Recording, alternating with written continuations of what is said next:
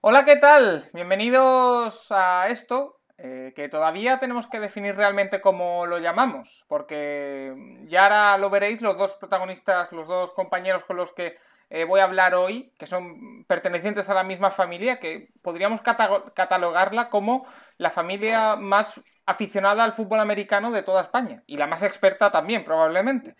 Pero hablando antes de, entrar en directo, estamos pensando cómo llamar a esto, cómo definirlo y no hemos llegado a ningún consenso. Es simplemente una charla eh, sobre fútbol americano, sobre todo lo que está pasando en estos días en la NFL, en la que se ha abierto la agencia libre, pero no solo se están moviendo agentes libres, sino que también está habiendo traspasos, yo los catalogaría como eh, bastante sorprendentes. Entonces, eh, de esa experiencia que nació en ese podcast de Diario As, de Zona Roja, eh, tanto Rafa Cervera, que es una de las dos personas que está hoy aquí conmigo, como yo, hemos decidido pues eh, lanzarnos en esta época de cuarentena y de confinamiento a hablar un poco de, NFL, de lo que, de lo que surja. Eh, sobre la, NFL en estos días y así matar un poco algún saquillo y también ayudar a pasar estos días en los que el, acceso, por ejemplo, al ocio fuera de, de casa está bastante limitado. Rafa Cervera, ¿qué tal? Hola Paco, muy buenas. Pues yo recién llegado de Wisconsin con muchas ganas y parece mentira después de todo lo que ha afectado este mm, coronavirus al deporte en Estados Unidos. Yo tenía entradas para ir a ver a los Bucks y a los Warriors el sábado pasado, se canceló la NBA. Se luego quise ir a, a, ver a los Admirals de hockey hielo, se canceló la NHL, también la liga afiliada a la NHL y sobre todo los que más pena me han dado con, muchísima pena la XFL, porque después de todo el trabajo que habían hecho, que creo yo que lo estaban haciendo muy bien, que se cancelara la liga, pues ha sido toda una pena. Ya ellos mismos han, avisado que no vuelven hasta el 2021. Pero a donde iba, que es curioso, que la NFL, que generalmente da muchas noticias en estos momentos, ahora es que tiene la exclusiva de la prensa norteamericana y casi de la prensa mundial con este primero el, um, convenio colectivo, que creo que tenemos que estar todos muy de enhorabuena, porque algunos convenios colectivos han sido tan duros que han acabado hasta cargándose partidos de la liga. O sea que primero enhorabuena por el convenio colectivo y después una agencia libre que se está moviendo o unos fichajes que se están moviendo como nunca, sin lugar a dudas. Es que eh, la NFL lo ha hecho muy bien. Porque eh, hoy, por ejemplo, repasando redes sociales, que es eh, lo, que más se está haciendo durante estos días, los aficionados a la NFL sabrán que eh, refrescar Twitter cada cinco minutos es encontrarte un bombazo nuevo. leía, por ejemplo, al chiringuito, a ese famoso programa, tuiteando sobre una de las noticias que hablaremos ahora, sobre que Tom Brady deja a los Patriots. Es decir, ha conseguido la exclusiva mundial eh, con su mercado de agentes libres que efectivamente se puede hacer por mm, a distancia. Se hace así, llamadas telefónicas, faxes, eh, bueno, eso quizás es un poco viejo ya, eh, pero todo ese tipo de cosas. Entonces, yo creo que se lo han montado muy bien. Rafa, ahora hablaremos de todo eso. porque vamos a presentar a la otra persona que tenemos con nosotros hoy que creo que hace su debut en este tipo de podcast, ahora me contará, pero eh, en, Twitter lo conocen muy bien. Y Rafa me permitirá que diga que eh, el aprendiz siempre acaba superando al maestro. Entonces... Por, supuesto, por su, pero vamos, muchísimo más. O sea, no hay, yo creo que no hay casi nadie en España que domine tanto el mercado de fichajes, cambios, posiciones, etcétera, como Nacho Cervera. Exactamente, Nacho Cervera, que hoy lo descubrimos al mundo pero no al mundo de la NFL porque lo conoce ya todo el mundo, sino al mundo del podcast. Nacho, ¿qué tal? Hola, gracias por esta introducción alucinante. Eh, pues sí, lo que habéis dicho, eh, primer podcast que hago y aquí disfrutando de una agencia libre bastante loca, con muchísimos movimientos ayer y con el gran movimiento hoy, el día de los quarterbacks y sobre todo de Brady. Eh, porque, Nacho, la primera sensación que me da a mí, no sé si a ti también, es que la agencia libre de la NFL siempre es una locura, pero este año está haciendo más locura aún, o es que al, estar tan sola, sin estar rodeado de partidos de NBA, sin estar rodeado del March Madness, eh, le prestamos más atención, porque por ejemplo los traspasos de Stephon Dix o de, de Andre Hopkins eh, son cosas inauditas. Sí, puede ser. O sea, la, al final no tener ninguna liga rival hace que toda la información se vaya a esta liga, pero sobre todo todos estos movimientos tienen mucho que ver con el CBA. El CAP este año no, este año se ha quedado en 198, pero los próximos años va a subir muchísimo, como pasó en la NBA con el nuevo contrato televisivo. Y claro, los equipos están gastando como si no hubiera mañana. Siempre se sobrepaga y en año de, de CBA y de televisión el año que viene, pues muchísimo más. Es lo que hay. Porque, Rafa, es clave eso de que se haya firmado el CBA un año antes de que, de que se acabe, ¿no? Porque al final el, cambio grande, como dice Nacho, viene la, temporada que viene, pero esos efectos de saber que ya se ha firmado ese CBA para los próximos 10 años, si no me equivoco es hasta 2030, eh, ya están afectando. Mira, Paco, yo creo que la clave, de la, salud de cualquier liga en Estados Unidos es, eh, la, primero, la relación con los jugadores, que en el fondo son los protagonistas, el llamado CBA, ¿no? el Collective Bargain Agreement, que es el, acuerdo que tienen a nivel colectivo entre la patronal, que son los propietarios del NFL y todos los propietarios de los Green Bay Packers, y los jugadores del NFL. Y ese es lo primero, lo más importante. Y lo segundo es el contrato de televisión local, o sea, el contrato de televisión con las cadenas norteamericanas.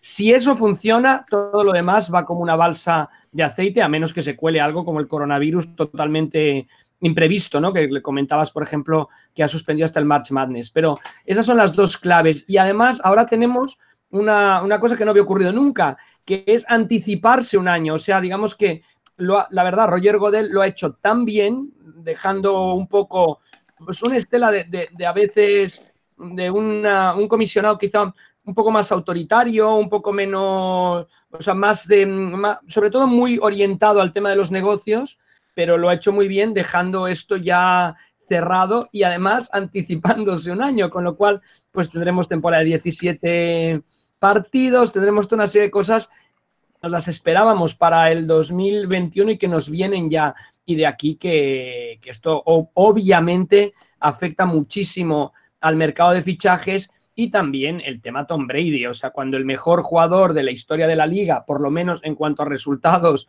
se refiere, eh, decide hacer un cambio así, pues esto tiene un efecto dominó, bueno, que se seguirá arrastrando tiempo, ¿no? Porque el tema de los corebacks es, tremendo, ¿no? Ahora te preguntaré, Rafa, por la perspectiva histórica de Tom Brady, porque me interesa mucho, porque se me viene a la cabeza el caso de Joe Montana, y quiero compararlo, pero eh, esto del, CBA, Nacho, eh, me acuerdo, y, Rafa lo sabrá también, que, eh, que nuestro querido Mariano Tobar eh, siempre que hemos hablado del CBA, que lo hemos hablado largo y tendido en diferentes podcasts y fuera de ellos en, Zona Roja, eh, siempre decía que los jugadores se iban a vender por unas migajas.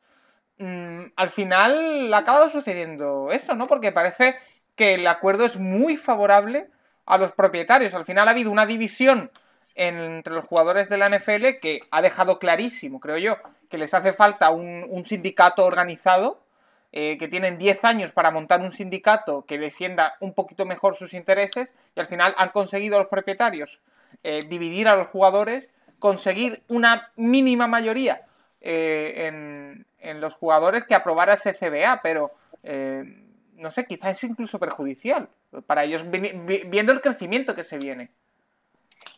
Sí, por supuesto, pero al final el CBA estaba claro que iba a salir, porque Em, todos los jugadores que estaban saliendo a hablar eran jugadores de contratos altos. O veías en Seattle, pues estaban saliendo Tyler Lockett, eh, Wilson, eh, alguno de la línea. No eran jugadores de contrato mínimo de un millón. Y si te pones a mirar todas las plantillas, jugadores que cobren más, eh, menos de un millón son prácticamente todos. Entonces, a un jugador de contrato mínimo, tú le dices de, de 600 mil dólares al año, le dices, mira, vas el año que viene en vez de 600 mil vas a cobrar 700 mil.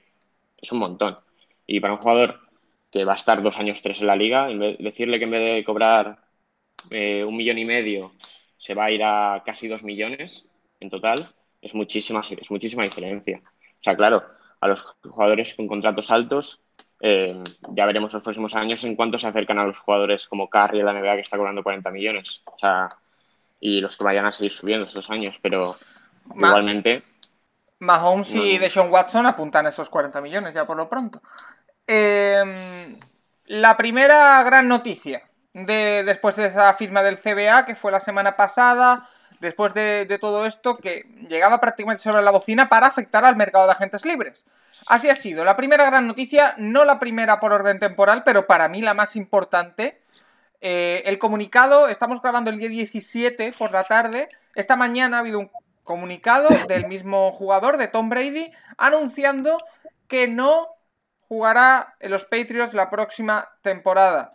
Eh, Rafa, Nacho, algo muy rápido para introducir el tema. ¿Cuál es, ¿Qué es lo primero que se os ha venido a la mente al, conocer esta noticia? Rafa, empiezas tú. Pues a mí me ha gustado mucho un tuit de, Pepe en el que comentaba ah, que lo más interesante es qué va a hacer ahora Belichick, ¿no? Yo creo que mm, esto me recuerda muchísimo a, la, tormenta que se creó en los Packers cuando se fue Brett Favre, eh, que primero se fue a los Jets, luego se fue a Minnesota, que mm, parecía que se retiraba, pero al final siguió jugando y siempre decíamos qué serían los, los Packers sin Brett Favre. Y, al final, pues también los, los Packers lo tenían muy preparado y los Patriots no lo tienen. Pero yo creo que es eso, o sea, va, va, va a costar mucho, vamos a tener que darle a la televisión, afinar, porque digamos, está mal el color, lo hemos puesto mal, ¿cómo es posible que Brett vaya vestido ¿no? de, de Patriot o vaya vestido de, de otra manera? Yo creo que va a ser complicado por un largo, por otro lado, yo creo que es un poco una crónica de una muerte anunciada, por así decirlo. Está claro que las relaciones ahí no eran muy buenas en el triángulo propietario, entrenador, coreback, y al final el no ganar y es, curioso, ¿eh? el último pase de, Brady con los Patriots es espantoso, ¿no? Acaba para intercepción y touchdown. O que es, es una pena que acabe así. Por otro lado, yo creo que de aquí 10, 15 años le recordarán con, muchísimo cariño en los Patriots y se les olvidará. Pero ahora es, es un shock tremendo que estaba clarísimo. Ya Nacho, por ejemplo, apuntaba en Twitter a la hora que ves cómo van los Patriots utilizando su, su salary cap pero no nos lo acabamos de creer, ¿no? Hasta no verlo, no creerlo, pues al final lo, hemos acabado no viendo, leyendo o escuchando por el anuncio del propio Brady, como decías. Porque, Nacho, eh, se, veía ya, eh, se veía venir en los últimos días, desde el momento en el que renuevan a McCurty por un buen dinero, eh, le ponen el tag a, Tooney, al offensive lineman, se veía venir, uno de los más activos en este seguimiento de este caso es evidentemente Katanovsky, el uno de los grandes referentes de los Patriots en, Twitter, y lo iba contando, que no, no, quedaba espacio, no quedaba espacio, los planes no salían, y finalmente Tom Brady mm, va a salir de, New England. ¿Qué, fue lo primero que, se te vino a la cabeza? Sí, pero al final, eh, para decir, eh, si le ponen el tag a Tooney es que eh, Brady no se queda, y si no se lo ponen es que Brady se queda. Y en el momento en el que se lo ponen, son las 5 de la tarde ayer, y dices, bueno, pues tiene, tiene un día y medio eh, Belichick para sacarse ese dinero del cap. Y ves que no han hecho ni un movimiento desde entonces, o sea, no han renovado a nadie, no han firmado ninguna gente libre, que es. Ellos esto siempre lo hacen. Pero dices, bueno, pues estará en un momento dado, pues Belichick anunciará tres cortes, dos reestructuraciones y la firma de Brady. Y de repente llega Brady esta mañana, se levanta él ahí en Boston y dice, venga, eh, voy a subir la foto a Twitter y a Instagram de que me voy. Y ya está. Y ahora a ver dónde va. Parecía... Sí, sí, que es verdad, yo, estoy contigo, yo no me lo creía. Es decir, eh, nos lo iba telegrafiando lo, lo que he dicho eh, Katanovsky, nos lo iban eh, telegrafiando los medios estadounidenses, pero al final siempre creías que, porque siempre lo han hecho, Belichick iba a encontrar una salida.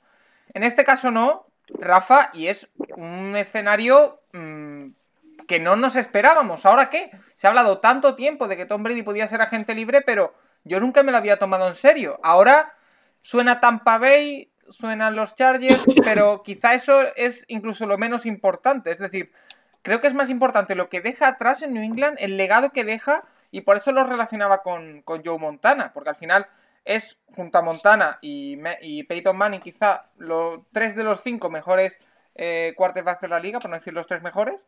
Y al final es la historia bastante parecida a la de Montana. Toda una vida en una exitosa franquicia y en los últimos años de carrera decide marcharse. Bueno, te cuento, Paco, ya que has mencionado a Montana, este, justo yo iba en un coche con el director, con el, uh, el director de, operaciones de los 49ers el día que Montana anunció que se iba a los Kansas City Chiefs. ¡Wow! Porque ellos estaban aquí en Barcelona preparando un partido de pretemporada que se llamaba American Bowl, que era la serie aquella que se hacía de partidos amistosos que disputaron en el Estadio Olímpico de Montjuic en 1993. Todavía no habíais nacido ninguno de los dos, los 49ers y los Pittsburgh Steelers. Pues antes del partido anunció que se iba Montana a los Kansas City Chiefs y de hecho es curioso porque el primer partido de Steve Young como titular real ya en los 49ers es en Barcelona, es en el Estadio Olímpico de Montjuic, ¿no? Es pretemporada, pero es la primera vez que Steve Young sale ya como titular sin tener eh, que suplir a un Montana lesionado, etcétera. Entonces es curioso y, es que de verdad lloraban, ¿eh? O sea, lloraban y decían es que con los Chiefs va a ganar cuatro Super Bowls más, ¿no? Al final no fue tanto, que a los Chiefs los llevó una final de conferencia y nada más. Entonces yo creo que la conclusión de Brady puede ser similar. Yo no veo a, Brady llevando a un equipo, em, un equipo de media tabla más o menos, em, llevándolo a la Super Bowl. Vamos a ver qué ocurre. Pero, pero sí, o sea, haciendo el paralelismo con Montana, sí que, es eso, ¿no? Es un, un, shock para toda la organización. Ahora, yo en los logros, Brady ha disputado nueve Super Bowls, ha ganado seis, Montana cuatro, ganó cuatro, tuvo muchas más lesiones Montana, se tuvo que retirar antes, pero yo creo que el legado de Brady, lo que decía yo, a nivel de resultados, o sea, podemos discutir si Peyton Manning mandaba más, pasaba mejor, si, pero a nivel eso del legado, yo creo que lo que nos deja Tom Brady, bueno, lo que, lo que ha registrado Tom Brady, todavía puede hacer mucho más, es increíble. Pero, eh, Nacho, sí que estoy de acuerdo con, Rafa en que eh, realmente yo no veo a Tom Brady llevando a unos Chargers a, una Super Bowl o a Tampa a una Super Bowl. Es decir, no le veo. Veo que es un quarterback que todos sabemos ya que tiene una edad, que tiene 42 años que tiene unas limitaciones y que dentro de ser el mejor jugador que jamás haya jugado este juego, eh, va a tener sus limitaciones y que ya no va a estar bajo el amparo de un entrenador que le conoce perfectamente y que sabe cómo eh, crear un, ataque que juegue para él, cómo eh, no va a tener la protección que tenía en, en, New England. También es evidente que Brady no va a ser tonto y Brady no se va a ir al equipo al que se vaya, le va a pedir unas ciertas garantías pero mm, parece claro que mm, no creo que volvamos a ver a un Tom Brady campeón de la NBA. De la NFL, perdón, de la NBA no creo. De la NFL. Pues no lo sé, pero yo si se va a Chargers, yo creo que Chargers son top 3 de la conferencia ahora mismo. tienen, el, tienen el 6 del draft. O sea, digamos, la línea no es la mejor, pero este año la clase de tackles es muy buena. Pueden coger al, si no al mejor, si no se va ninguno en el pick de Giants, coger al mejor tackle de la clase el 6. Porque aparte se quitaría la necesidad de quarterback ahí, no tendrían que coger a Herbert ni a Tua. Entonces, eh, luego el ataque está muy bien montado. O sea, los Chargers no dejan de ser un equipo de 12-4 hace dos años. O sea, el año pasado les salió todo mal, pero la temporada anterior, hasta el último día, estuvieron ahí con los Chiefs y con los Patriots por ver quién era el mejor equipo de la, de la conferencia. O sea, y, aparte, son un equipo que tienen a Derwin James ahí en medio, que jugó, estuvo todo el año lesionado, todo el año pasado lesionado y, si no coges al tackle, en el 6 te puedes coger además a Isaiah Simmons. Y si en medio de la defensa tienes a Isaiah Simmons y a Derwin James, esa defensa puede ser una de las mejores de, la liga sin problemas. Entonces, Nacho, entiendo que si tú fueras Tom Brady, irías a Chargers. Además, estando cerca de su casa, claro. Sí, sí, sin duda. O sea, Chargers de, cabeza, o sea, antes, mucho antes que Tampa. Y es, Los Ángeles, además, que es una ciudad mucho más glamurosa y el equipo está bastante, bastante bien. O sea, tienen a los chips en la, división, pero con el nuevo sistema de playoffs con siete equipos, da mucho más tía que puedan entrar dos de prácticamente todas las divisiones y si no tres incluso. Entonces, yo creo que los Chargers es la mejor opción. A ver dónde va ahora. Eh, Rafa, eh, ¿te parece que los Chargers son la mejor opción? A mí me gustaba mucho, aunque no está sonando y no va a sonar, pero me hubiera gustado mucho, por ejemplo, los Colts pero... Mm, no, sé, yo, yo creo que, mm, yo estoy de acuerdo, oh, parece mentira, ¿eh? ¿Cómo puede, yo, creo que también es histórico en el mundo del deporte que un señor ah, de más de 40 años, em, todo el mundo esté peleando por cogerlo y, ser candidato, ¿no? A, ganar la Super Bowl, ¿no? Es, es, es, curiosísimo, tampoco había pasado en la historia del deporte. Creo que hay muchos destinos. Yo, mm, con, yo, los Patriots siempre han sido, así como decíamos, nunca apostemos contra ellos yo creo que tampoco podemos apostar contra qué va a hacer Belichick o qué va a hacer Brady. Es muy difícil de prever. Em, desde luego, yo creo que a la NFL misma el tema de los Chargers le vendría rodada. No podemos olvidar, además, que Tom Brady, aunque en el norte, no en el sur de California, pero que él jugó en high school en, el, en el Instituto de San Mateo, en California, y que él estaría encantado de volver a California. El tema de Tampa Bay me gusta por Arians. Yo creo que ahí pueden sacarle muchísimo rendimiento a un coreback eh, como Brady. Y ojo, yo no descartaría, aunque siempre han dicho que no, San Francisco. ¿eh? Yo creo que ojo. en San Francisco se quedó esa, ese mm, sabor agridulce de decir, uy, con un coreback un poquito más curtido, un poco mejor, hubiéramos ganado la Super Bowl. no, no sé, aunque ahí sería, sería, sería tremendo porque el, representante era el mismo, no sé ahora cómo esté, de Jimmy G, eh, etcétera, pero bueno, yo creo que mm, todavía vamos a ver muchas, todavía van a pasar muchas cosas. ¿eh? Y bueno, unos 49ers. perdón, Paco, que hablabas de los Colts, eh, tenemos que comentar que en estos momentos está firmando Philip Rivers el contrato con los Colts. O sea, no podemos anunciar que ya lo haya firmado, pero que vamos, que en media hora probablemente tengamos ya la, noticia definitiva. Bueno, es el perfil de Tom Brady, pero sin ser Tom Brady. Es decir, buscan un quarterback veterano para hacer el puente y quizás ser un poquito más decisivo que Brissett, pero eh, pues bueno, ahí lo tienen. Eh, pero lo que decía Nacho, eh, unos 49ers que te tendría que buscar, la verdad, lo voy a mirar mientras, a ver si puedo, el, el tema salarial, pero que se deshicieron ayer que fue otro de los grandes movimientos de Wagner, a cambio de muy poco, y quizás están pensando en esto, ¿o no? Bueno, no, muy poco, pues, de dinero no, pero eh, recibió una primera ronda al final, está muy bien el trade.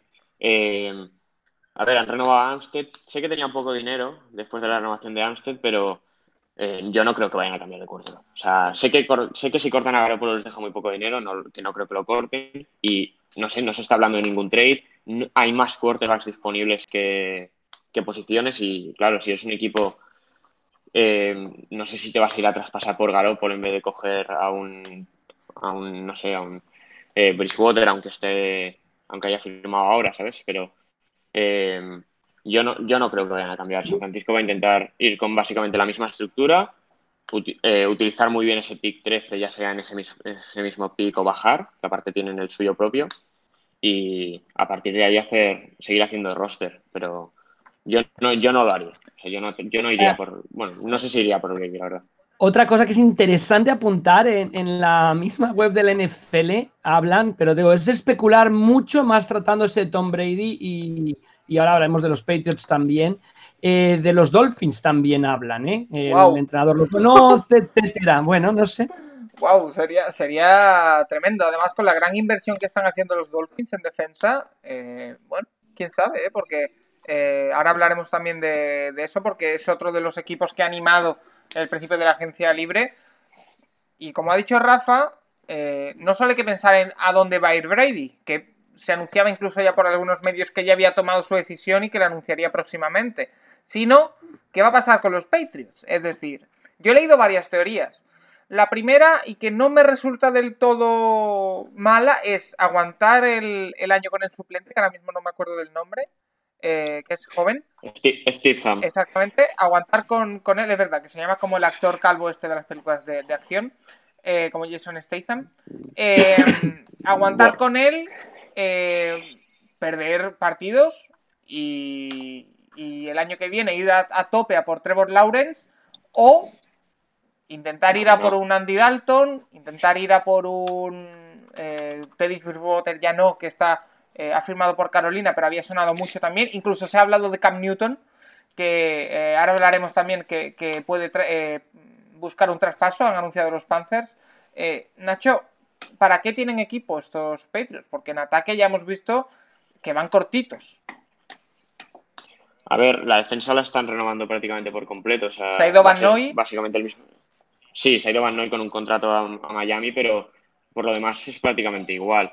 A ver, Belichick tiene 67 años. Belichick no creo que esté para formar un quarterback ahora, ni para perder años en reconstrucciones absurdas. Va a intentar eh, firmar. A ver, Cata siempre ha hablado de Winston, que él pensaba que Winston debajo de, un, de, unos entrenadores con cabeza y que lo lleven bien, eh, puede ser un quarterback más que fiable. Al final a Winston brazo tiene y solo tiene que aprender a leer. No es poco, pero si, si lo coge Belichick tampoco sería una locura. Se está hablando de Dalton, sí, pero claro, Dalton todavía sigue siendo los Bengals. Sería un trade. Bajo, pero un trade.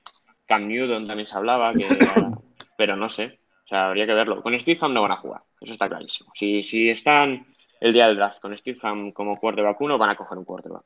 Pero no creo. O sea, no, no creo que lo hagan. Eh, y aquí lo veo, muy, lo veo muy interesante. O sea, Belichick lo, es tan, tan, tan competitivo que no creo que, mm, que quiera tirar una temporada, ni mucho menos. Eh, no dudéis aquí que haya una maniobra impresionante y que acabe en, vamos, con la sorpresa del siglo. O sea, yo creo que aquí no. Derek Carr, si no. ¿Eh? Derek Carr, si no. No sé. Eh, Joe Borrow, por ejemplo, no sé. Wow. No, no, no, no, no, que yo lo que me refiero es que con Belichick no podemos, no es 2 más 2 son 4, ni mucho menos.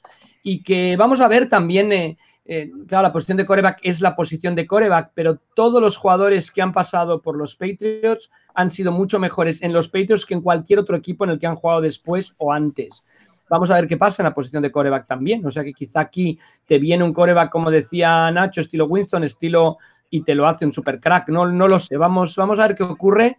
Pero yo decía, es que Belichick podría hasta anunciar su retirada ahora, no sé. Ojo, también. No creo, ¿eh? No, creo con la, con la temporada ya iniciándose, porque el año de. No, no, año... no, no, pero, pero que es curiosísimo, es casi un análisis sociológico el que hay que hacer aquí, ¿no? Pues eh, sí. Eh, pasamos, si queréis, al siguiente tema, porque hay muchísimo de lo que hablar.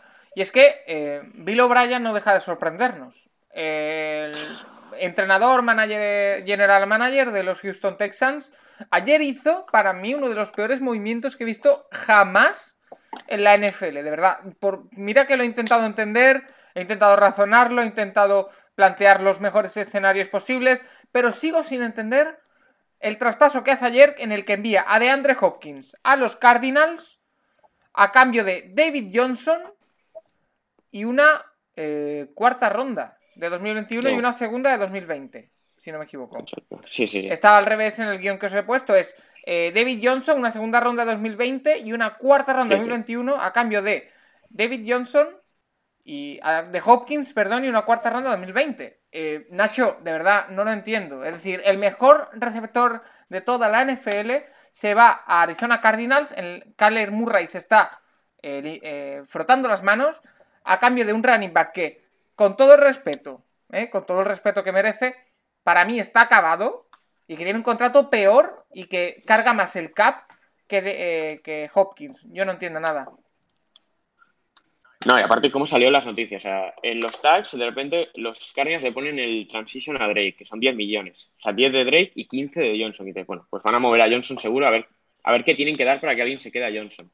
De repente, eh, trade de Johnson a los Texans. dices, bueno, a, mí me, a mí, a mí me pareció muy bien, ¿eh? O sea, cuando, cuando vi eh, David Johnson a, los Texans, a los Texans, digo, oye, muy bien, un running back para Deshaun Watson, después de lo de Carlos Hyde, un tío que, bueno, que está acabadete, pero que te puede dar algo.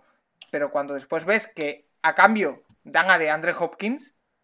Ya, pero no sé. O sea, lo siguiente que les es que David Johnson, todo el contrato, el 100% del contrato se va a los Texans, dices.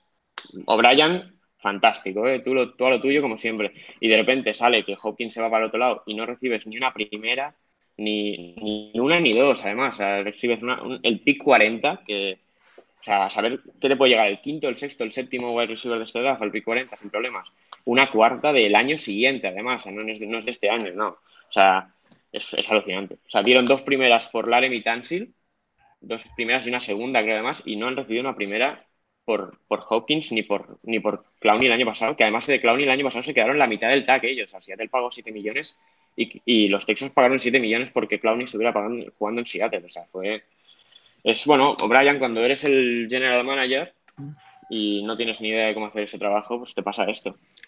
Aquí también hay que apuntar la gran maniobra, parece mentira, o sea, la, eh, la, la gran, el gran cambio de los Cardinals que en el fondo aceptan, ¿no? Lo que es importante en la vida, aceptar el error, ¿no? Aceptan el error de Josh Rosen, de, cambian totalmente la, el staff técnico, fichan a Cliff eh, Kingsbury, que yo creo que es un entrenador que nos va a dar muchísimo, muchísimo que hablar, ya no solo por sus esquemas ofensivos, sino por su decisión, su capacidad de maniobra y están empezando a hacer un equipazo y ojo que es ganar esa división al final va a ser como, vamos, imposible, ¿no? Porque tienes algunos Cardinals reforzadísimos, los Seahawks, los Rams, ya veremos, y, y los 49ers.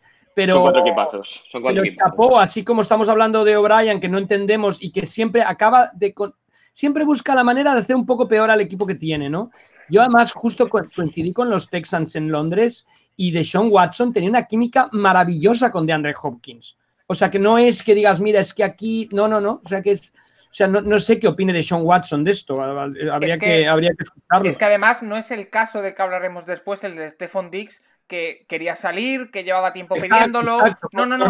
Es un tío de Andre Hopkins, es el, un líder del vestuario, como han dicho varios compañeros, un, receptor que para mí es el mejor de la liga y si no está en el top 3, que además eh, es un tío comprometido y que no da ni un problema y lo, mandas a cambio de David Johnson.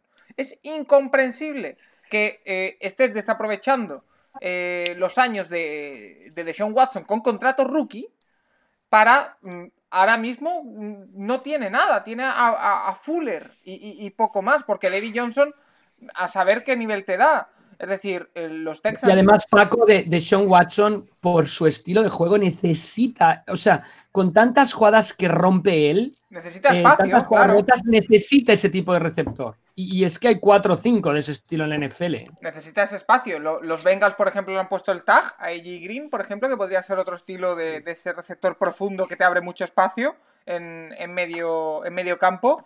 Eh, es que, de verdad, eh, Rafa, tú que tienes más eh, experiencia en este tipo de intrahistorias, ¿qué, ¿qué puede haber detrás de todo esto? Es decir, no entiendo nada. Bueno, debería haber algo, sin lugar a dudas. Siempre los Texas han tenido como el, el, miedo, ¿no? Siempre el decir, no tenemos juego de carrera, no tenemos juego de carrera, no tenemos juego de carrera, pero claro, no sé si Johnson sea la solución y para mí no es a este precio, sin lugar a dudas. Porque eh, si Hopkins, para mí, esto uno de, receptores de la, liga, ¿dónde situaríais, Nacho, eh, y ahora introduzco el otro tema, a Stephon Dix? Es decir, eh, ¿lo colocarías en el top 5 quizá? Mm, top 5 no creo, pero cerquita. Uno de los 10 mejores, uno de los 10 mejores, 15, o sea, un wide receiver 1, claro. O sea, llega a los Bills para ser la referencia de, de Josh Allen.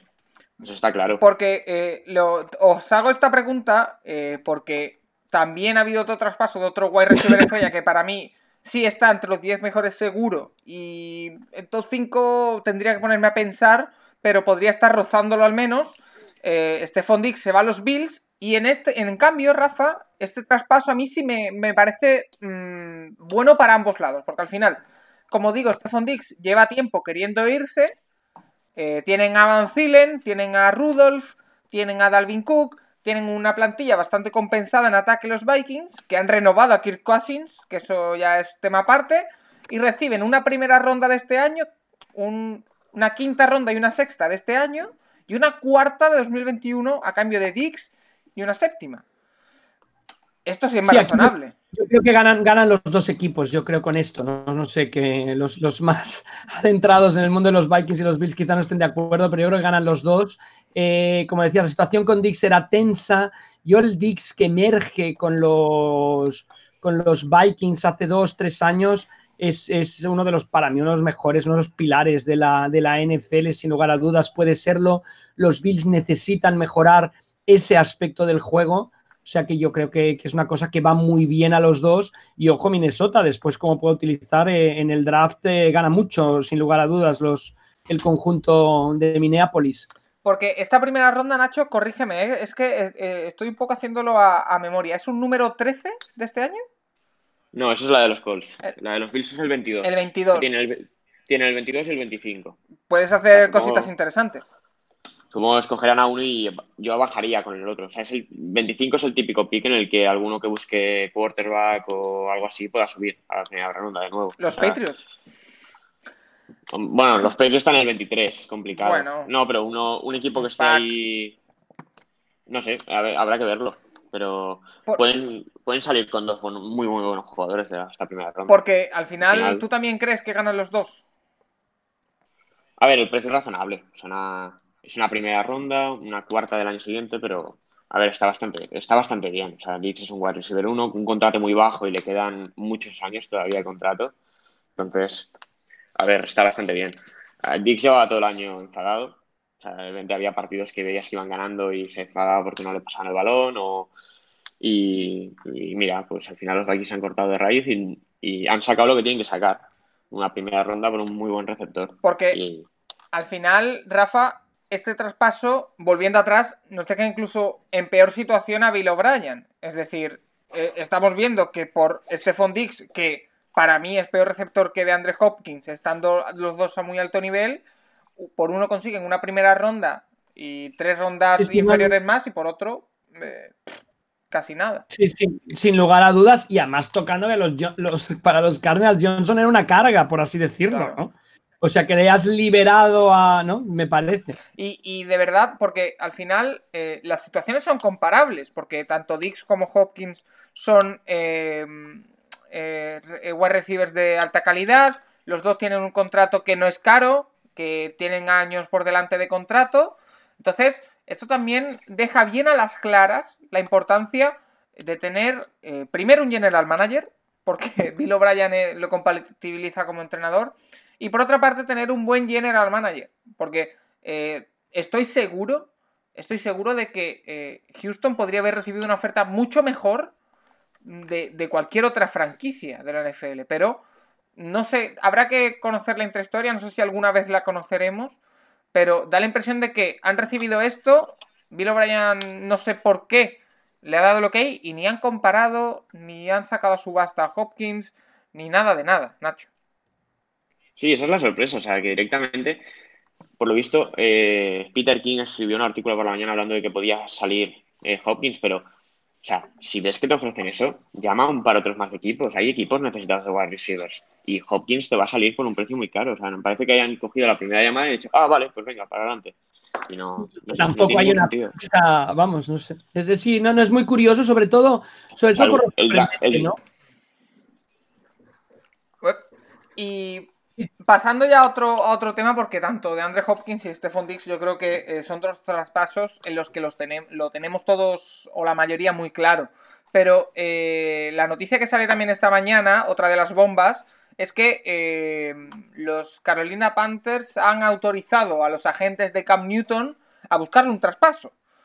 ha habido lío porque en redes sociales Cam Newton ha respondido y ha dicho que mm, él no quiere irse, que le han obligado, que le han forzado a tomar esta decisión, le ha dicho a, la franquicia básicamente que no manipule los acontecimientos, pero parece claro que va a salir. No sabemos qué precio, eh, diciendo que quieres un traspaso, evidentemente bajas su stock y vas a recibir muy poquito por Cam Newton, pero ahora el dilema es dónde puede ir. Yo hablaba antes de los Patriots, eh, Nacho, eh, los Bears también están por ahí, ¿qué te cuadra a ti?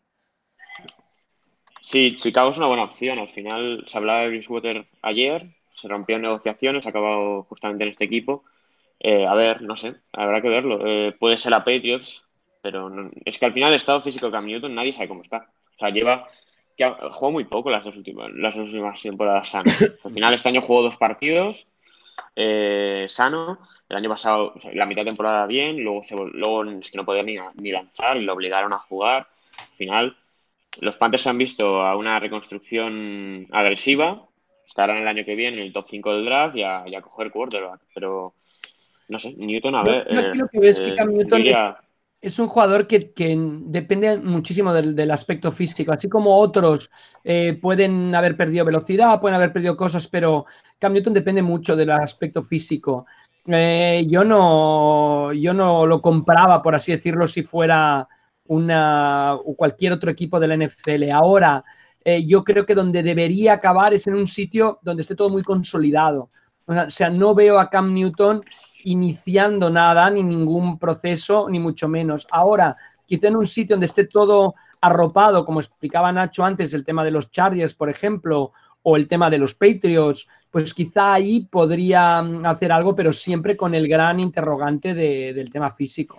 Yo, es que eh, lo he dicho antes en Twitter y lo tengo muy claro. Eh, al final, el quarterback me ha solicitado probablemente de esta agencia libre está siendo Teddy Bridgewater. Lo han querido los Chicago Bears, lo han querido los New England Patriots, lo han querido los Carolina Panthers, donde ha acabado firmando. Un Cam Newton, he puesto el 80% en el tweet por cubrirme las espaldas. Un Cam Newton al 70%, para mí es mejor que Teddy Bridgewater. Entonces, si yo fuera Chicago y tuviera la opción de poder ir a por Cam Newton y que me cuadre por salarios, porque ahora Chicago acaba de firmar un contratazo, eh, eh, te, lo, busco mientras porque no sé, no recuerdo quién ha sido, pero si les cuadra por salario, yo creo que tienen mm. Mm, casi que la obligación de ir a por Cam Newton. Es un, es un, un caramelo de, un equipo que, necesita un quarterback como el Comer, que ya hemos visto que pasan de Trubisky y, jugar con Trubisky ya sería eh, un poco más que un, un, castigo para Trubisky, porque le han dejado bastante en evidencia en este mercado. tienen que ir a por Cam Newton. O sea, es el que más les cuadra. Sí, sí, sí, lo que, te comentaba. Yo creo que bueno, los Chargers. A, un sitio donde esté todo ya muy, muy hecho, muy hecho. Y siempre el problema ahí, Paco, es el tema físico. Yo creo que allá donde vaya Cam Newton tienes que tener un backup o tienes que tener un plan B muy, muy preparado. ¿eh? Que, bueno, que, quizá tienes, que quizá tienes el típico sitio donde, vas a por un coreback en el... ¿no? Un, coreback en el draft, un coreback en el que puedas draftear a alguien en el que digas, mira, es una apuesta de segundo año, de tercero, quizá, quizá podría encajar. El, jugador que han firmado Chicago Bears es Robert Quinn, el par rusher, lo han firmado 70 millones 5 años. Eh, pero lo que decía es que al final eh, Trubisky no lo puedes mover de ahí, no lo vas a cortar, está en su contrato rookie. Eh, te, te, lo vas a cargar psicológicamente? Sí, pero bueno, mejor tener a Trubisky que a un Chase Daniels de la vida. Mm, yo no lo vería con malos ojos. Es decir, un traspaso en el que Cam Newton llegara por, no sé, una séptima ronda, una sexta ronda, no te van a pedir más a, Chicago y, ahí con, el equipo que tiene Chicago, de verdad, y yo es que eh, soy muy subjetivo con Cam Newton porque me gusta muchísimo, pero creo que puede hacerlo bien, aunque, repito, está al 70%. Yo creo que me parece la mejor opción con diferencia para Chicago, Nacho. ¿Tú qué opinas? Sí, de todas las disponibles, sí. Se estaba hablando de Dalton, se hablaba de Foles. Cam Newton sano es mejor que estos dos, sin duda. La cosa es ese, es el físico de Newton. O sea, si está sano, sí, directamente. Y Trubisky, eh, no sé, ya creo que ha tenido demasiadas indirectas de que durante estos días. O sea, si no, si se, si, se sigue considerando un quarterback uno fiable, y además en dos meses le tienen que poner la opción de quinto año, que no creo que se la den, o sea que el año que viene, ejemplo, Newton tiene un año de contrato, si, si no le da la quinta opción de, la opción de quinto año a Trubisky, el año que viene serían los dos eh, agentes libres y podrías, o sea, realmente no te estarías atando de nada con, con Cam Newton. no, estás traspasando por un quarterback que tiene tres años de contrato, que tiene como, como Foles, por ejemplo. Al final, si sale mal, pues mira, eh, se acabó la carrera, la carrera de Newton y si, si sale bien le renuevas en, en 2021. Pues, eh, eh, es un alma de doble filo, Rafa, porque si sale bien, si se hiciera en el hipotético caso el que se quede a Cam Newton, si sale bien, le tienes que pagar una pasta muy importante el verano que viene.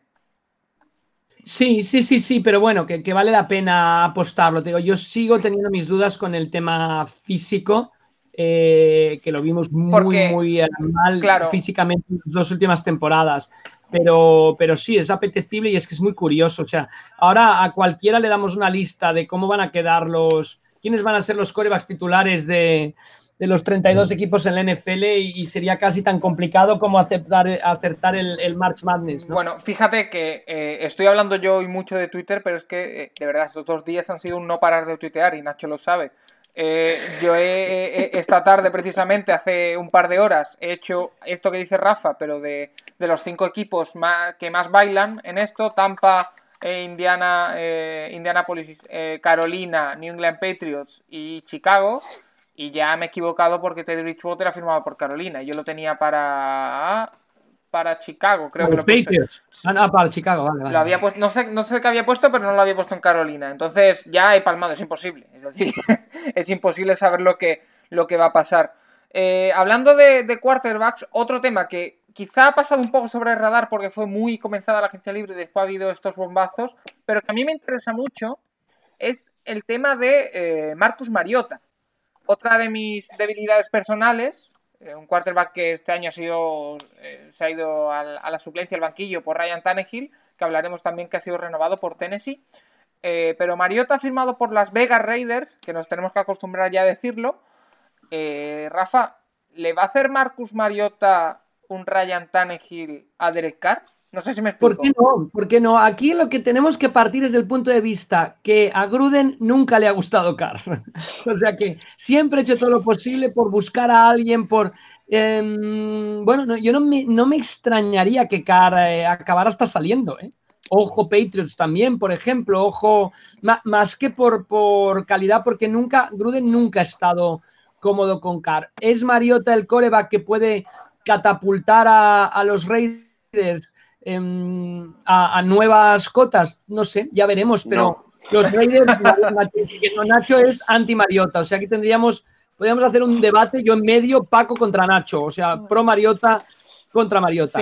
Pero a lo que voy es que los Raiders tienen que, tienen que, ahora Las Vegas va a perder probablemente el draft con el tema del coronavirus, o, no se va a hacer, o vamos a ver qué ocurre, y, ahí se espera mucho de esos Raiders y es, un movimiento interesantísimo, ya no a nivel eh, deportivo, sino a nivel del mundo del espectáculo. Es, impresionante el que un equipo de la NFL vaya a Las Vegas y, los Raiders tienen que dar una muy buena impresión, ya lo hicieron el equipo de, el equipo de, hockey hielo, los Knights justo a, su llegada a Las Vegas llegaron al Stanley Cup y yo creo que de los Raiders se espera, pues por lo menos los aficionados de Las Vegas esperan lo mismo, ¿no?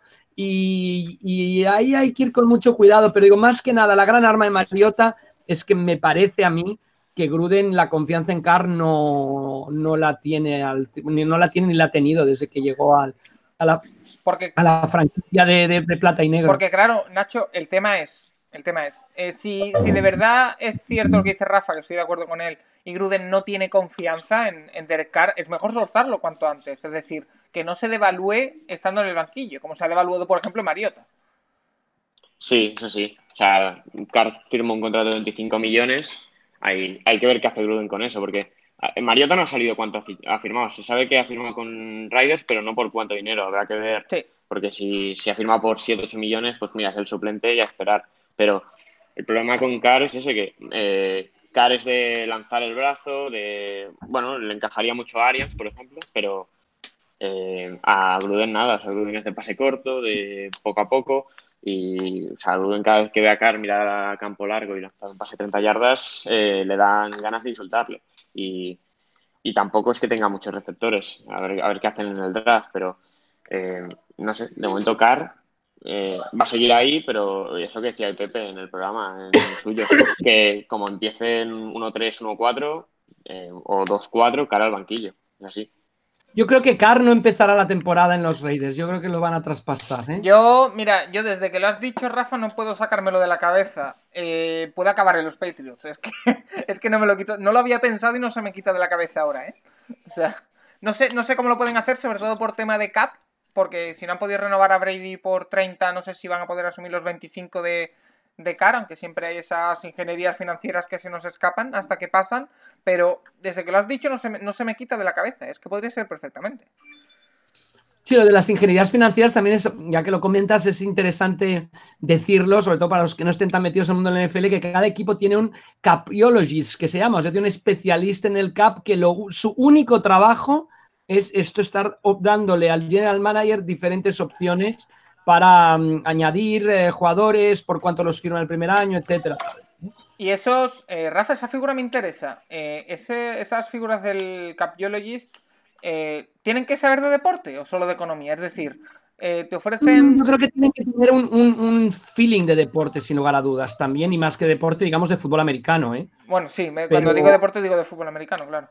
No, no, no, bueno, sí, no, bueno, pero a veces tienes cambios del béisbol al fútbol americano, al baloncesto, etcétera. Pero yo creo que, mm, sí, que sí que tiene que tener un, punto de deporte.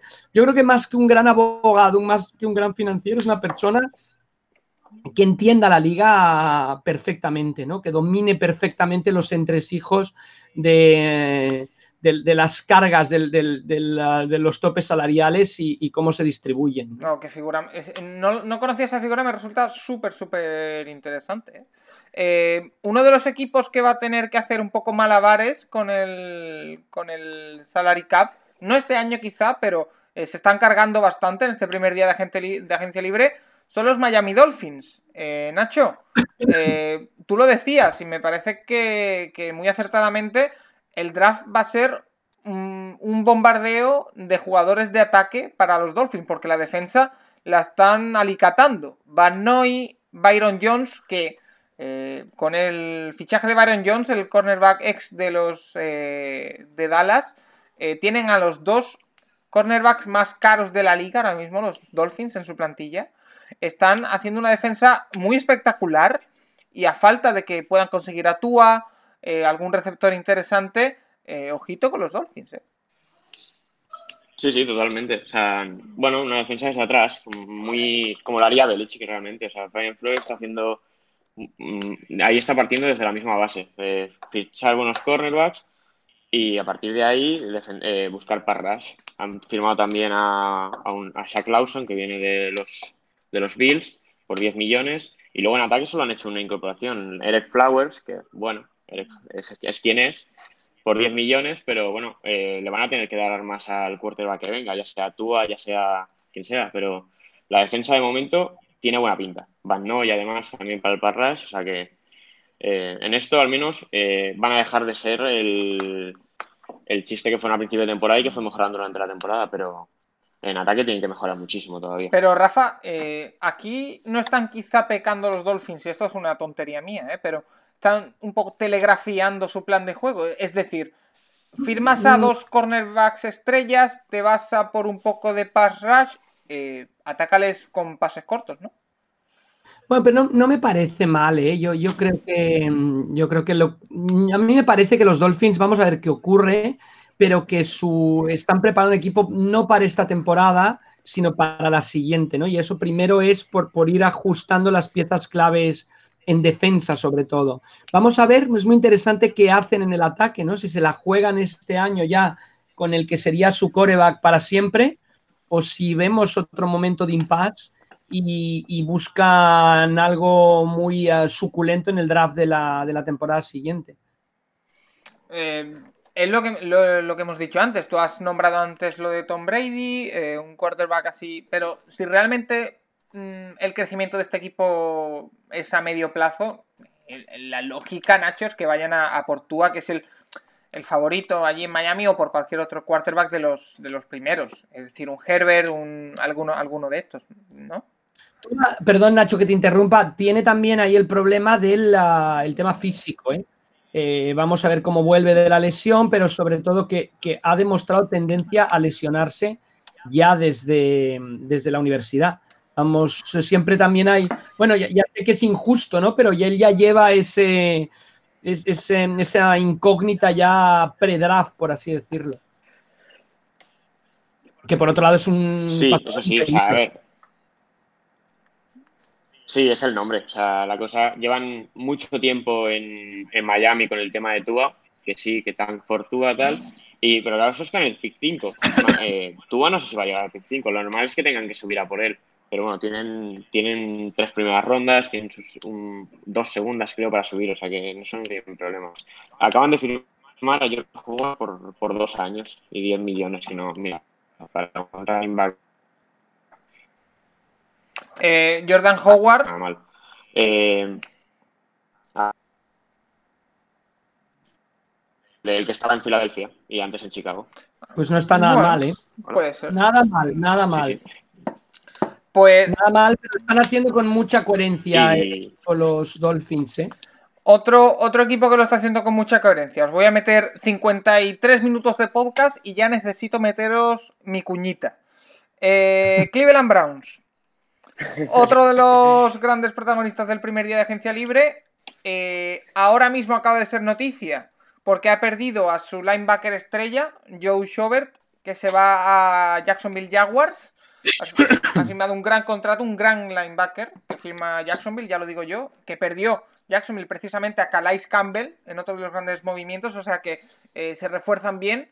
Eh, Rafa, Cleveland Browns, que hizo tres fichajes ayer, Case Keenum para ser el quarterback suplente, 18 millones en tres años. Jack Conklin para reforzar la línea ofensiva, 42 millones en dos años. Y Austin Hooper haciéndole, convirtiéndole en el Tyren mejor pagado de la liga, 44 millones en cuatro años. ¿Qué te dicen estos refuerzos? No sé, que a Hooper le pagan demasiado para mí. Eh, pero bueno, no me parece bien. Yo, yo creo que, los Browns siguen apostando fuerte, ¿no? Y como los aficionados de los Browns tienen que estar contentos porque. Lo estamos. Porque estáis contentos. Que, sigan apostando fuerte, fuerte. Quizá la temporada no fue lo que, lo que se hubiera esperado. La, la pasada, que hay un poco de un sabor agridulce. Y yo creo que mm, a mí me gusta mucho el fichaje de Case Keenum, el tener un, un coreback suplente sólido es muy importante en la NFL. Y vamos a ver, porque yo creo que mm, Baker Mayfield no se puede quejar de que le están dando las piezas, ¿no? Nacho creo que tiene algunas incógnitas en la línea de ataque, pero por ejemplo, por lo menos las piezas en las posiciones claves, en las posiciones que tocan el balón, para poder eh, mm, explotar este año. Vamos a ver si el coreback ex de la Universidad de Oklahoma lo consigue y por fin eh, Paco lleva a los playoffs a, los Browns. A ver, a ver, este año se meterá un equipo más. O sea, el último coreback que lo consiguió jugó en los Dragons en 96 y se apellidaba Holcomb, se llamaba Kelly Holcomb. Ya, ya, nos toca, ¿no? Es decir, ya, ya, ya, ya, ya, sin lugar a dudas. Eh, Nacho, estos Browns que vienen apuntábamos que necesitaban reforzar sobre todo la línea ofensiva, se hacen con Conklin. Eh, parece prácticamente seguro que van a firmar otro jugador de, de línea ofensiva en primera ronda del draft, ¿va a ser suficiente? A ver, eh, fue, lo que, fue lo que fue muy mal el año pasado la línea ofensiva y estás metiendo a uno de los mejores right tackles del año por 14 millones, que no entiendo cómo nadie ha pagado más por Conklin. O sea, yo me esperaba que saliera por 17, 18. O sea, yo cuando he visto este contrato y luego ves que Fant, que era suplente en Seattle, en Seattle, que es una línea muy mala, firma 10 millones al año. Entonces, eh, con, ese y realmente los tackles era lo que me funcionaban los Browns. Entonces, eh, tienes a uno, tienes al right tackle, el, Falta el, left tackle. Llegarán, llegarán el draft. O sea, va a ser o, o Wills, o Wills, o, o Beckton o Thomas. Entonces, que ya sería muy cachondo que el, left tackle de los Browns se llamara igual que el otro, pero bueno. Eh, Ahora, hablábamos antes de la defensa, perdón, de los, la importancia de los cornerbacks en, el, en, el, en la estructura de los Dolphins los tackles en el ataque son quizá tan importantes como los cornerbacks en la defensa, no son los que te apuntalan el, ataque. Eh, por supuestísimo. Y esto me recuerda mucho, por ejemplo, el fichaje de Bitonio. Es decir, cuando se trae a, Bitonio, eh, se le paga un pastizal. Y la verdad que la primera temporada de Bitonio, cuando el resto de la línea estaba Joe Thomas, estaba el resto de la línea más o menos en condiciones, dio un salto de calidad al equipo. Entonces, este año creo que con Conklin eh, se espera un poco lo mismo. Y al final, el tema de Austin Hooper, que también me interesa mucho, eh, Nacho. Eh, Stefanski se ha demostrado como un amante de jugar con dos Tyrants. Es decir, eh, Austin Hooper y David Njoku, que está todavía en contrato rookie, importante esto para entender el contrato de, Hooper, van a ser compatibles. Es decir, mucha gente pensaba ya en salidas para Njoku en cuanto se anunció lo de Hooper, pero parecen que son compatibles y a día de hoy un, un ataque en el que la línea ofensiva funcione, eh, pongámosle de, 1 a 10 en un 6, pero tengas a Baker Mayfield, a Nick Chubb, a Karim Hunt al que le han puesto el, Transition Tag, o sea que probablemente se lo vayan a quedar. Eh, Odell Beckham Jr., Jarvis Landry, eh, Austin Hooper, David Njoku, eh, da mucho miedo, ¿eh? Sí, sí, sí. Es un ataque muy completo. Eso sí, a ver, es un poco alto el contrato de Hooper, pero bueno, al final 11 millones al año cuando, cuando firmen Kittel y Kelsey la renovación este Y que el año que viene sube el, el, cap, claro. Sí, claro, sí, sí, también. Entonces, es una, a ver, es un poco cara. Fue el primer fichaje que se anunció. Sí. Y es un poco cara, pero no está mal. Tampoco al final es, es una pieza que necesitaban. Stefanski la ha pedido sí o sí. Y ahí están. Eh, a ver qué pasa con Njoku. O sea, yo no sé si Njoku va a llegar a la temporada de los Browns. Yo creo que sí. Teniendo, contrato rookie, eh, un año lo van a aguantar seguro. Yo creo que sí, lo que decías, Paco. Yo sí que los veo complementarios. Sí que veo a, a Hooper a veces convirtiéndose en una, una especie de wide receiver jugando por dentro, o sea, poniéndose abierto, no poniéndose en la línea. Yo creo que sí que los veo muy, muy complementarios a los dos. ¿eh? Y, al final, eh, a ver qué hacen con la defensa en Cleveland. Porque como decimos, se les ha ido Schobert que fue el año pasado el mejor de la defensa, con diferencia. Eh, vuelve Miles Garrett, eh, se ha ido también King, Kirsey, que se ha ido a Green Bay. eh, tienen que hacer bastantes ajustes. Ahora mismo, mm, con decirte que Cleveland creo que no tiene ningún linebacker en plantilla o solo tiene uno, eh, te lo digo todo. Es decir, le queda mucho trabajo por hacer a los, a los Browns en, defensa. Un equipo que parece que sí que ha hecho ya todo el trabajo, o la mayor parte del trabajo sucio que tenía que hacer, es eh, Dallas Cowboys. todos sabíamos que entre Amari Cooper y Dak Prescott incluyendo también a Byron Jones, a uno le iban a pagar una millonada, a otro le iban a poner un tag, un franchise tag, y a otro lo iban a, dejar ir. Al final, la combinación, Rafa, ha sido un tag a Dak Prescott, una renovación muy por lo alto, 100 kilos por 5 años, a Amari Cooper, y han dejado ir a Byron Jones. ¿Tú hubieras hecho lo mismo? Bueno, yo creo que ahí está claro, con el entrenador que viene con una, característica de juego ofensivo clarísima, estaba muy, muy mm, era obvio lo que, lo que hubo, lo que ha ocurrido era lo que tenía que pasar.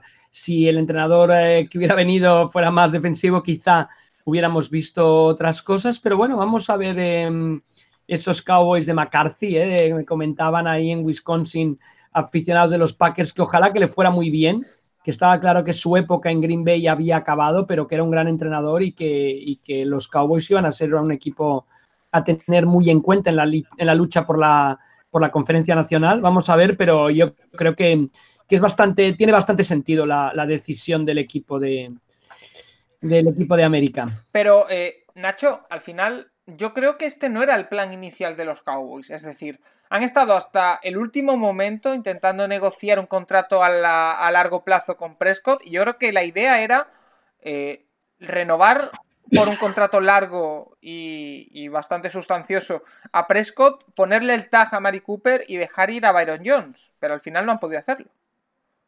Ya, pero claro, si te pide 40 millones Prescott, no hay un momento en el que tienes que decirle pro. Entonces, eh, yo creo que no lo han hecho mal. La única cosa es que, aparte de perder a, Byron Jones, han perdido al que hemos comentado antes, eh, que se ha ido a Chicago, el Par Rusher, y a ver esa defensa, porque la secundaria ya. ¿eh? Queen, ¿no? A Harry. Sí, a, sí, a Queen, exacto. Y, y, a ver esa defensa, porque la secundaria ya era bastante justita, solo estaba Byron Jones que sobresalía sobre el resto.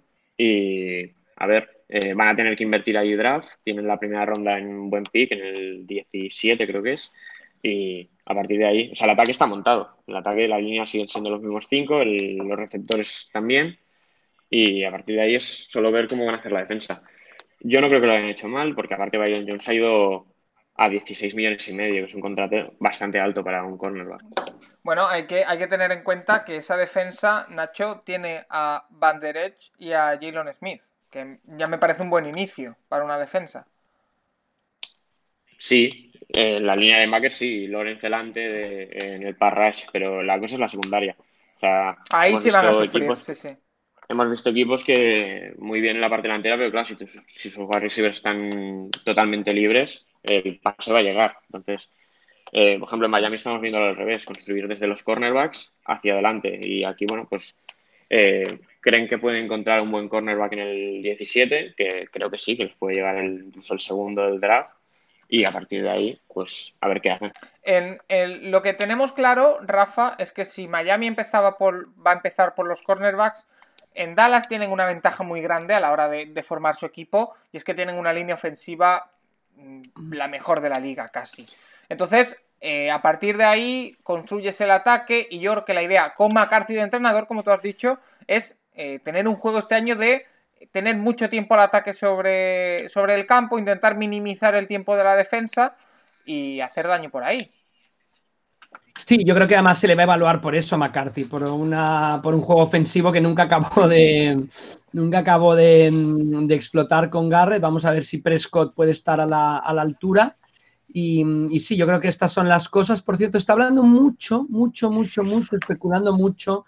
Eh, o sea, más, que especulando, diciendo la quiniela de Brady, hablábamos, perdón por volver a Brady, hablábamos de, de Tampa Bay, de los Chargers, habíamos mencionado a Miami, habíamos mencionado yo, mencioné a San Francisco, también está hablando bastante de Las Vegas, ¿eh? en las diferentes periodistas, analistas de la NFL Ya imagínate, o sea, sería, yo hablaba de que el equipo tenía que tener una, salida fulgurante, pues sin, sin, lugar a dudas lo sería. Hacemos radio, radio en directo, Rafa. Eh, Fox Sport Radio, Colin Cower en concreto, acaba de decir hace una horita que Tom Brady firma mañana por Tampa. Ah. Hasta que lo diga Rapa por algo, no me lo creo, pero bueno. Eh, bueno, bueno, bueno. Y en Tampa, vamos, que no, está mal. ¿eh? El equipo, yo creo que volvemos a lo mismo. Un entrenador, eh, uno de los grandes maestros del, ah, fútbol americano ofensivo y que, que podría estar, ah, yo creo que ahí podría estar ah, bien el juego de, de Brady, bien complementado con un receptor como Evans. Yo creo que tienen bastante bastante pólvora, sin lugar a dudas, en ataque. Vamos a ver, vamos a ver qué es lo que ocurre. Yo mi opinión es que no está para los trotes del sistema de Bruce Arians, pero bueno. Vienen a Mike Evans, Chris Goodwin. Sí. ¿eh? Y, si no me equivoco, Nacho, esto corrígeme, ¿no renovaron a Winston por 20 millones dos años mm. por, año, algo así? ¿O no lo hicieron al final? No, no.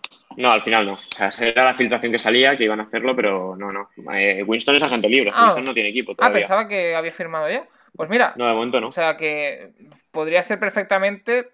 A mí me cuadra justito. Pero bueno, si Brady, yo lo que, es lo que he dicho, si va a firmar por un equipo, lo va a hacer con plenas garantías de eh, necesito esto, esto y esto. Seguro, eso, eso seguro.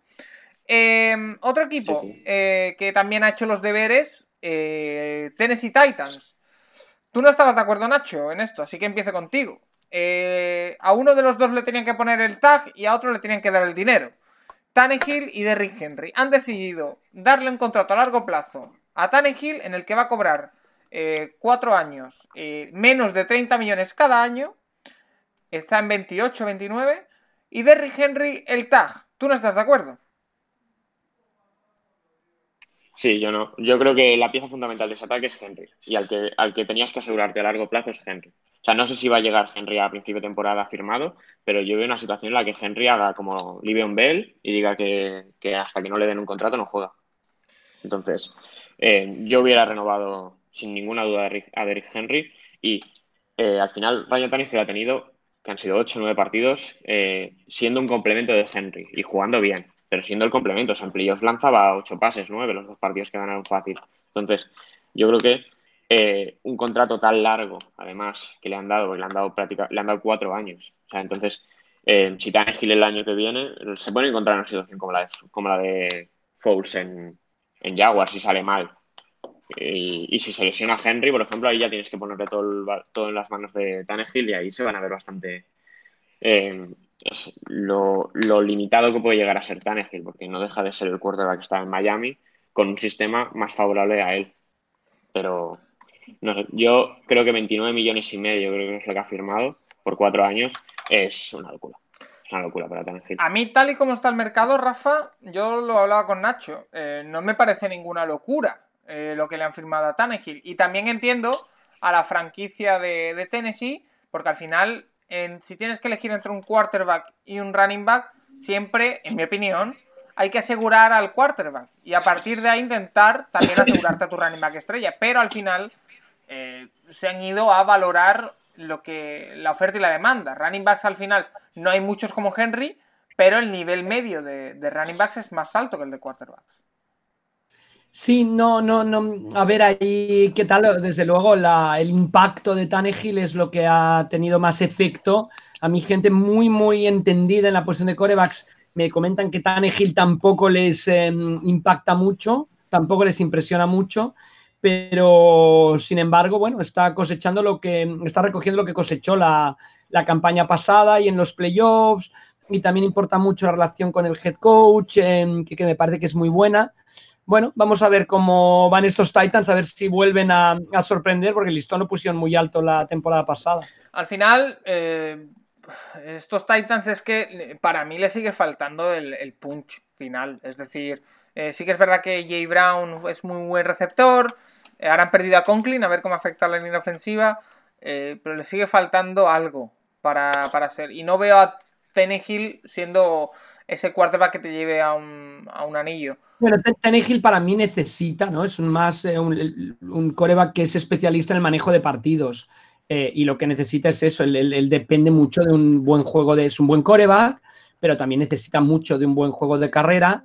Y, vamos a ver, o sea, es la clave. Los, los, Titans está claro que llegan mucho más allá de lo que se hubiera esperado, porque se metieron a los playoffs con, complicaciones eh, al final y sin embargo llegaron muy lejos en la, en la lucha por, por ser el representante de la conferencia americana en la Super Bowl.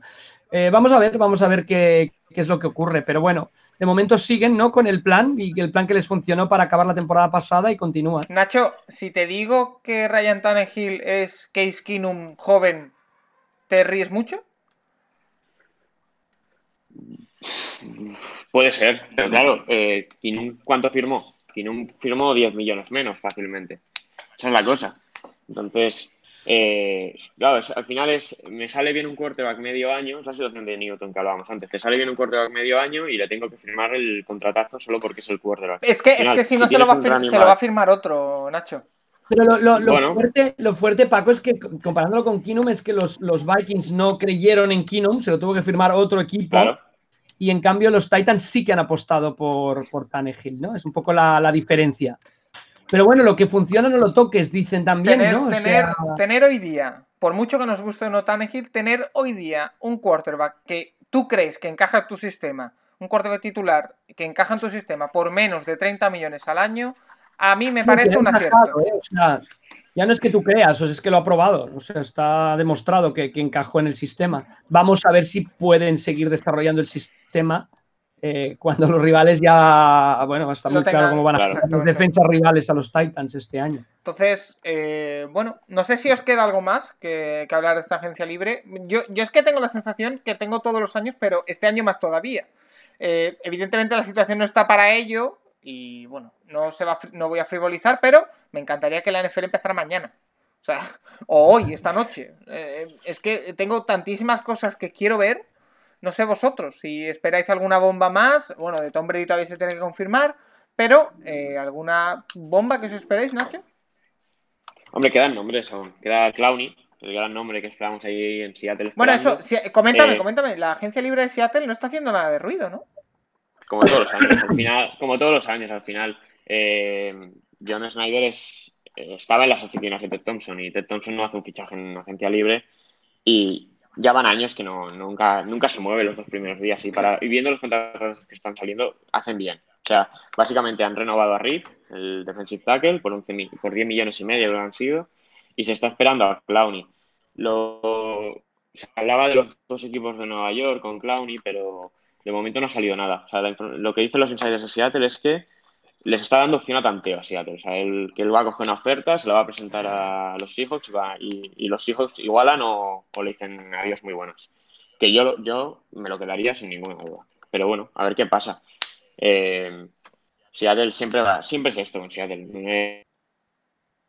No se han perdido ningún agente libre todavía eh, de los nuestros, porque no había prácticamente ningún tipo de, talento ahí. Solamente bueno, fans ha ido a los Jets y a ver, eh, espero, espero que no renueven a, a es lo único. Sigue disponible y no salen informaciones, que eso también pues tiene pinta de que puede volver a Seattle, pero espero que no. Y Rafa, eh, una pequeña píldora muy rápida. No esperábamos escuchar ningún movimiento de él, pero es buena noticia no escuchar absolutamente nada de Arcega Whiteside. Es decir, después de esa temporada que no ha sido muy buena, no le parece que el corte no va a pasar. Bueno, yo creo que él ve a Training Camp eh, clarísimamente. o sea, él, empezará Training Camp con los Eagles. Vamos a ver si acaba. Le, sigue saliendo muy barato a los Eagles.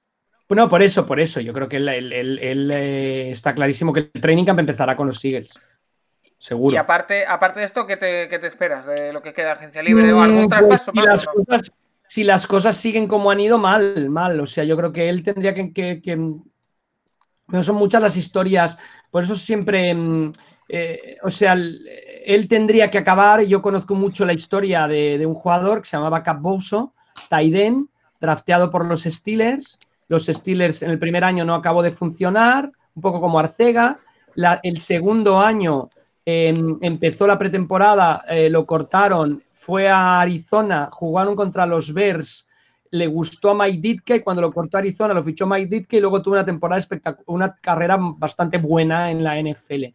Me refiero es que Arcega es quedar en el sitio em, donde veas que puede ser útil para el sistema del equipo que lo acabe fichando. De momento, el, tema Filadelfia no ha funcionado, no, no vamos a la culpa a Filadelfia, sino en general no ha funcionado. Vamos a ver si a la vuelta de la, para, para el training camp le encuentran otra manera o hay otra manera, o si acaba saliendo otro equipo y en, en ese otro equipo puede, puede funcionar. No podemos olvidar que es una segunda ronda del draft, pero que, o sea, que quiero decir que Pedigree tiene para que otro equipo lo pueda coger, si lo sigues lo cortan, pero yo creo que el training camp sí que empezará y, la pretemporada sí que la empezará con los Eagles. Se la tiene que jugar todo en ese inicio de temporada, a ver si, si puede tener mejor temporada que, la, que el año pasado. Eh, Nacho, ¿te queda algo que comentar? ¿Algo que quieras decir? ¿Algo que se me haya escapado? Bueno, de Forrest Wagner, lo de 49ers. Sí. Bueno, eh, buen trade para los Colts y yo creo que para San Francisco también. Pierden un poco de. pierden talento de cara al año que viene porque pierden a uno de los cuatro de esa super línea defensiva, pero a ver, tienen el 13 del draft, van a poder jugar mucho con eso. Se hablaba ayer mucho del, de algún wide receiver, pero bueno, justamente estábamos hablando de Filadelfia. Yo creo que Filadelfia va a subir a por un wide receiver en el draft. Va a intentar adelantar, sobre todo a los Riders, al 12, va a, intentar adelantar ese equipo que está en el 12 y San Francisco en el 13 y cogerlos. Pero si les puede caer uno de los dos, San Francisco, y luego en defensa, eh, no han perdido, bueno, han, perdido a, Wagner y han vuelto a firmar a Amster. De momento siguen siendo un equipazo. O sea, no, no, han perdido prácticamente en, en, caso de los Colts, ganan mucho, ¿no? Porque al final, eh, al final todo se centra en que eh, si consiguen un quarterback, porque a mí Brissett no me, no me disgusta nada, pero un quarterback un pelín por encima, por ejemplo, sigamos soñando, un Cam Newton en Indianapolis, y un Cam Newton, como hemos dicho antes, en buenas condiciones físicas, eh, son candidatos a todo. Sí, en principio sí. Aparte con la división que se le está quedando, con los Jaguars eh, en plan Tank for Lawrence y O'Brien, que mañana te traspasa J.J. Watt o te traspasa a quien sea, eh, la división realmente está entre ellos y los Titans. Entonces pueden entrar los dos en playoffs sin problemas y a partir de ahí eh, con un, bueno, se está hablando de Philip Rivers ya prácticamente firmado, ¿eh? va, a ser, va a ser Philip Rivers. Si no me, si no me equivoco, si no me equivoco, de Sean Watson acaba contrato la temporada que viene. ¿eh? tiene la, bueno, le pueden poner, le van a dar la opción de quinto año, es decir, tiene dos temporadas realmente, más. Traspasable, totalmente, para Bill O'Brien. Sí, sí, Una segunda, una segunda ronda y al equipo que sea. Pero sí, sí. A ver, los, los Colts han vuelto, van a tener la misma línea ofensiva, que era una línea muy buena.